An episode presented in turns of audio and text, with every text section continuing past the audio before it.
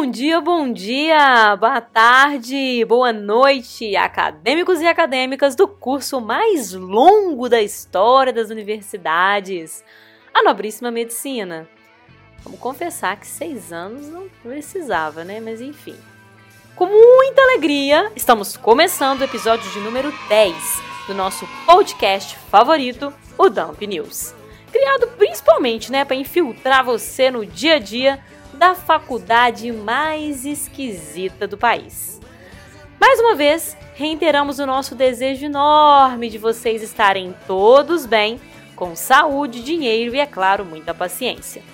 A notícia boa da semana é que, ao contrário da pandemia, que virou a verdadeira história sem fim, o semestre está finalmente caminhando para o final. Aleluia! Você achou que ia morrer antes de acabar, não é mesmo? Eu sei, todos nós achamos, principalmente quem está no sétimo, certeza que achou que ia morrer.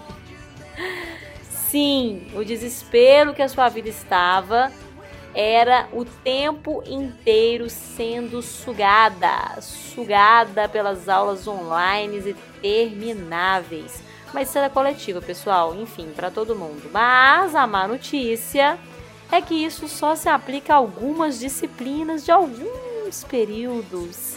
Alguns de nós vão esticar as aulas, principalmente as práticas, para repor o prejuízo já causado. Quero agora que você imagine então sua vida sem férias. Sem férias. Gente, só isso que eu quero que você imagine. Puta merda, o que será de nós? Mas tenhamos fé, tenhamos fé. E já vamos começando seguindo informação de qualidade, que hoje está simplesmente perfeito. Alguns de vocês já questionaram 16.354,736 vezes sobre a rotina do residente, aquela tão sonhada, porém totalmente amedrontante. Amedrontante? Não, não sei se existe essa palavra, mas enfim. Independente da especialidade, fato é que a vida do residente muda muito. E a curiosidade quase que nos mata, né? Fora que não paramos de pensar o que, que é menos ruim, ser estudante de medicina ou residente? Se eu pudesse escolher, escolheria ser uma atriz de Hollywood, pois com certeza essas duas vidas aí não devem ser nada, nada mole. Na verdade, a experiência de estudante está sendo bem cansativa, né? Se eu estou cansada como uma senhora de 98 anos hoje na graduação, eu fico imaginando na residência. Eu tenho certeza que vocês aí que estão me ouvindo, tem muita gente na mesma situação. Por outro lado, o residente minimamente vive com algum mísero dinheirinho e o estudante passa 100% do seu tempo trabalhando de graça. Enfim, vamos parar de lero-lero e chamar quem entende como ninguém desse assunto. E se você é um estudante da PUC Minas que participa, mesmo que de forma discreta e vagabunda, de coisas acadêmicas, você conhece essa pessoa maravilhosa. Quem vai falar pra gente hoje é a pessoa mais participativa da história da PUC. Gente, ele estava na atlética, nos eventos, nas monitorias, nas festas, tudo! O dia dele com certeza tinha mais horas que o meu, isso é fato. E tudo isso, gente, feito com muito carinho, com excelência e sempre com um sorriso e simpatia sem igual.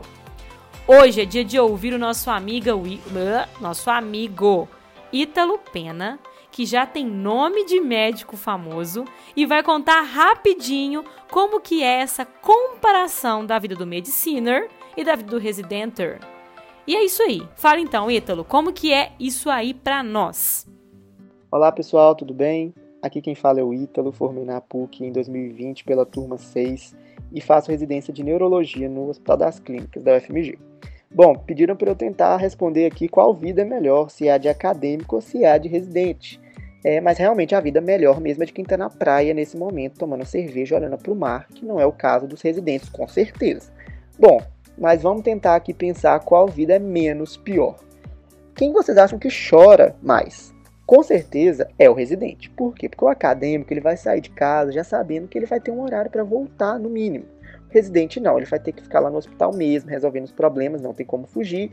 E às vezes a gente vai usar até as lágrimas para poder ajudar a passar os papéis, para carimbar tudo e resolver todas as burocracias do hospital. Mas ao final do mês, o residente vai receber uma bolsa que vai permitir que ele compre os mimos que ele inventou na cabeça dele que ele precisa, de tanto passar perrengue ao longo do mês. E, a princípio, o acadêmico não vai receber nenhuma bolsa no valor da residência. Além disso, o residente pode trabalhar por fora, porque ele já é formado, então ele pode aumentar a renda dele se for possível. O acadêmico não. Bom, em relação ao estudo, o acadêmico estuda muito mais que o residente, porque o residente ele usa dois fatores, que é a prática e o ódio. Então, o residente vai aprender mais, mas ele vai estudar muito menos que o acadêmico. Mas fazer o quê? Né? A gente escolheu estar ali, vida que segue, né? Fazer o quê? E em relação a coisas academicistas, a gente não tem na residência trabalho em grupo, que é uma coisa ótima, vocês já imaginam os motivos. Mas a gente tem que lidar com a equipe que nem sempre vai ser condizente com aquilo que você espera, né? Eles no começo vão achar que você é um acadêmico de carinho, às vezes a gente é mesmo, mas eles vão olhar para você e vão fazer aquele discurso da Rafa Kalimann, de que não gosto de você, não vejo verdade em você, acho você sim incoerente e que a gente está onde nos convém. Mas fazer o que? A gente está ali para aprender e no começo a gente vai passar perrengue mesmo. Mas com o tempo a gente vai percebendo que as coisas vão melhorando e que no final vai dar tudo certo. Então eu espero que vocês aproveitem a faculdade, saibam que vocês estão no melhor momento da vida e que os perrengues depois eles vão piorar, mas você vai gostar daquilo que você escolheu, eu tenho certeza. A nossa formação é muito boa, eu tenho certeza que vocês vão aproveitar bastante dentro do possível e que caso vocês escolham fazer residência, vocês vão olhar para trás e perceber que a fase da faculdade é a melhor. Não fiquem preocupados se a vida vai ficar muito difícil depois ou se agora é o momento mais difícil. Confiem que vai dar certo, busquem ajuda, abracem os residentes porque a gente quer abraço Tá? E se você for residente, acolha um acadêmico, porque se a gente se ajudar, vai dar tudo certo. E estou aqui à disposição para caso vocês precisem de alguma coisa. Um abraço para vocês. E como eu já falei antes, gente boa de serviço vem uma vez e volta sempre que quiser. Por isso, a nossa diva de hoje é a Marcela de Castro, T11, simplesmente a dona de tudo que já teve nesse lugar. Gatinha sedutora, dançarina das festas e jogadora raçuda, a Marcela vem aqui hoje para falar de um assunto também em alta nos nossos pensamentos. Fazer liga isso tudo, depois que eu já fiquei um ano nesse negócio, vale a pena continuar, estresse atrás de estresse, diretoria ligante, não sei o que é pior, dá alguma alegria se tem, se for passar é raiva, enfim, é isso. Marcela, Vem contar um pouquinho da sua experiência e nos ajudar a decidir nosso amor, ou não, né, no caso, pelas nossas ligas queridas. Oi, gente, meu nome é Marcela Castro, do oitavo período de medicina da PUC Betim. Fui convidada pelo Dump News para falar um pouquinho sobre o contexto de uma liga acadêmica. Sou presidente da LAUMESP, Liga de Ortopedia e Medicina Esportiva, e agora membro da diretoria da nova liga da PUC, a LARCLIN, e vou tentar aliar minha experiência na LAUMESP com a importância que uma liga tem na formação acadêmica do estudante. Então, existe todo um processo para a gente entrar em uma liga, desde a escolha daquela que mais nos identificamos até a aprovação como ligantes. Esse processo é muito novo quando estamos nos primeiros períodos da faculdade e não entendemos muito sobre PSU e todos aqueles décimos extracurriculares que vão estar presentes durante todo o nosso curso. Porém, existe uma coisa que não sei se já falaram para vocês ou se vocês já descobriram, mas dá tempo de fazer tudo o que quisermos na faculdade sem ser por obrigação de correr atrás dos nossos pontos.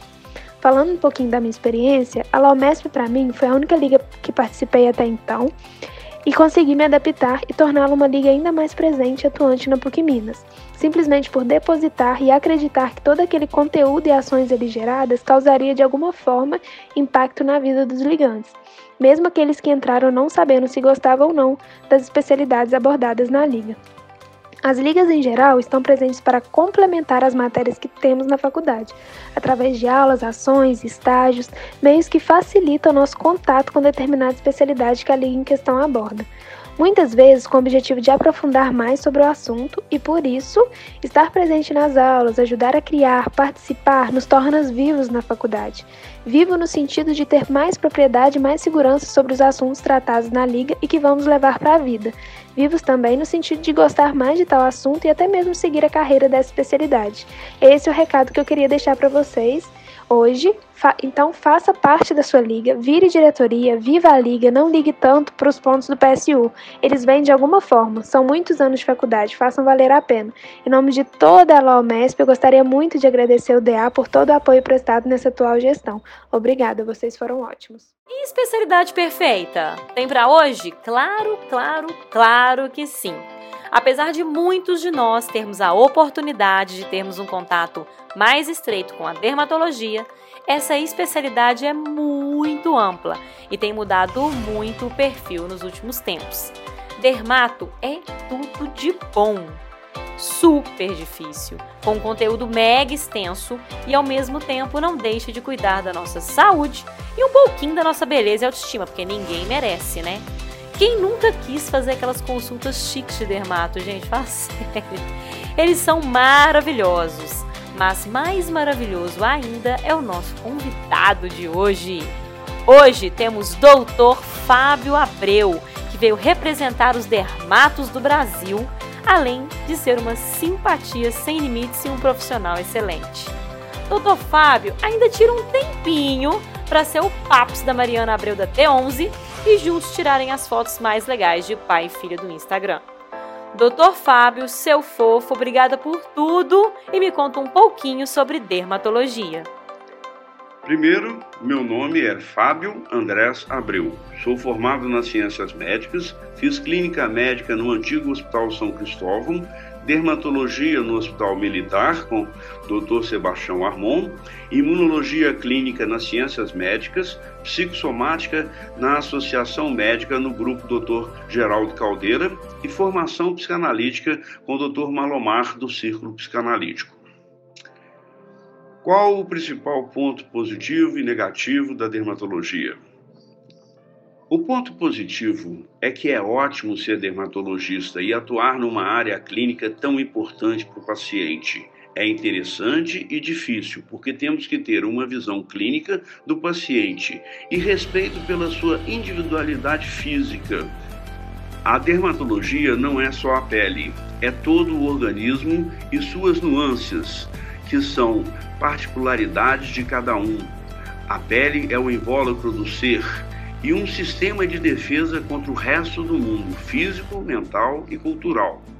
A pele é quem forma o sistema nervoso e os órgãos do sentido, reveste todos os nossos tubos e tem funções fundamentais metabólicas e de adaptação. Por isso, a parte do corpo onde talvez temos a maioria das representações de alterações psicossomáticas e com manifestações de todos os distúrbios orgânicos, por isso a clínica é tão importante.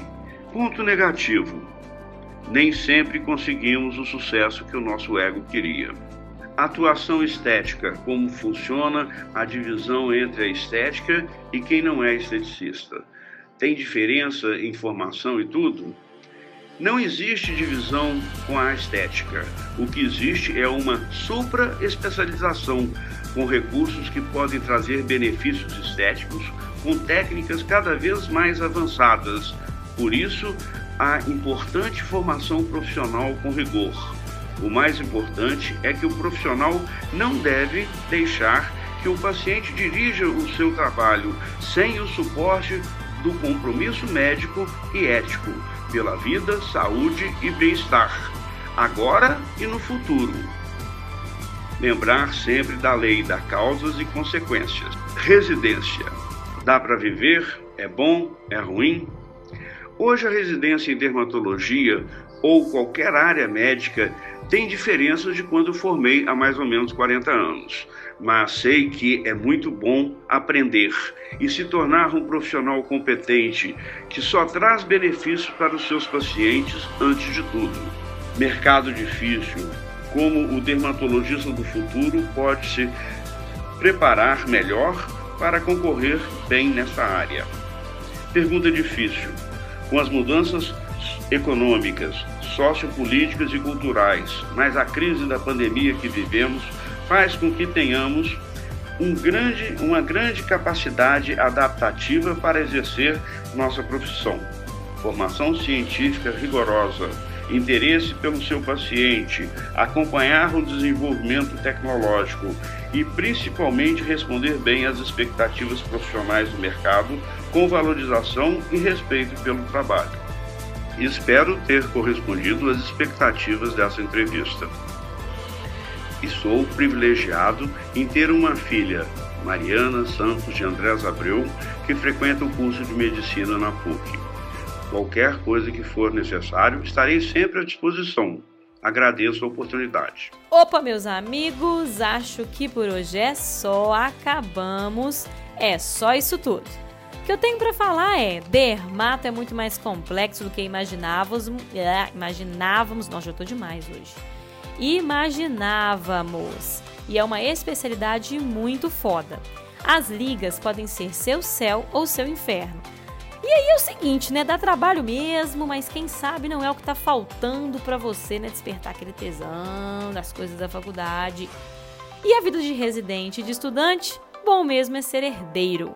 Na escolha dos dois, escolha ser herdeiro. Mas no caso, né, como não temos vocação e nem talento para tal, o jeito é aproveitar o que tem de melhor nas duas fases da vida. O choro é livre, meus amigos. É só guerra daqui para frente, o jeito é enfrentar e é isso mesmo. Continue na pegada, porque tá acabando.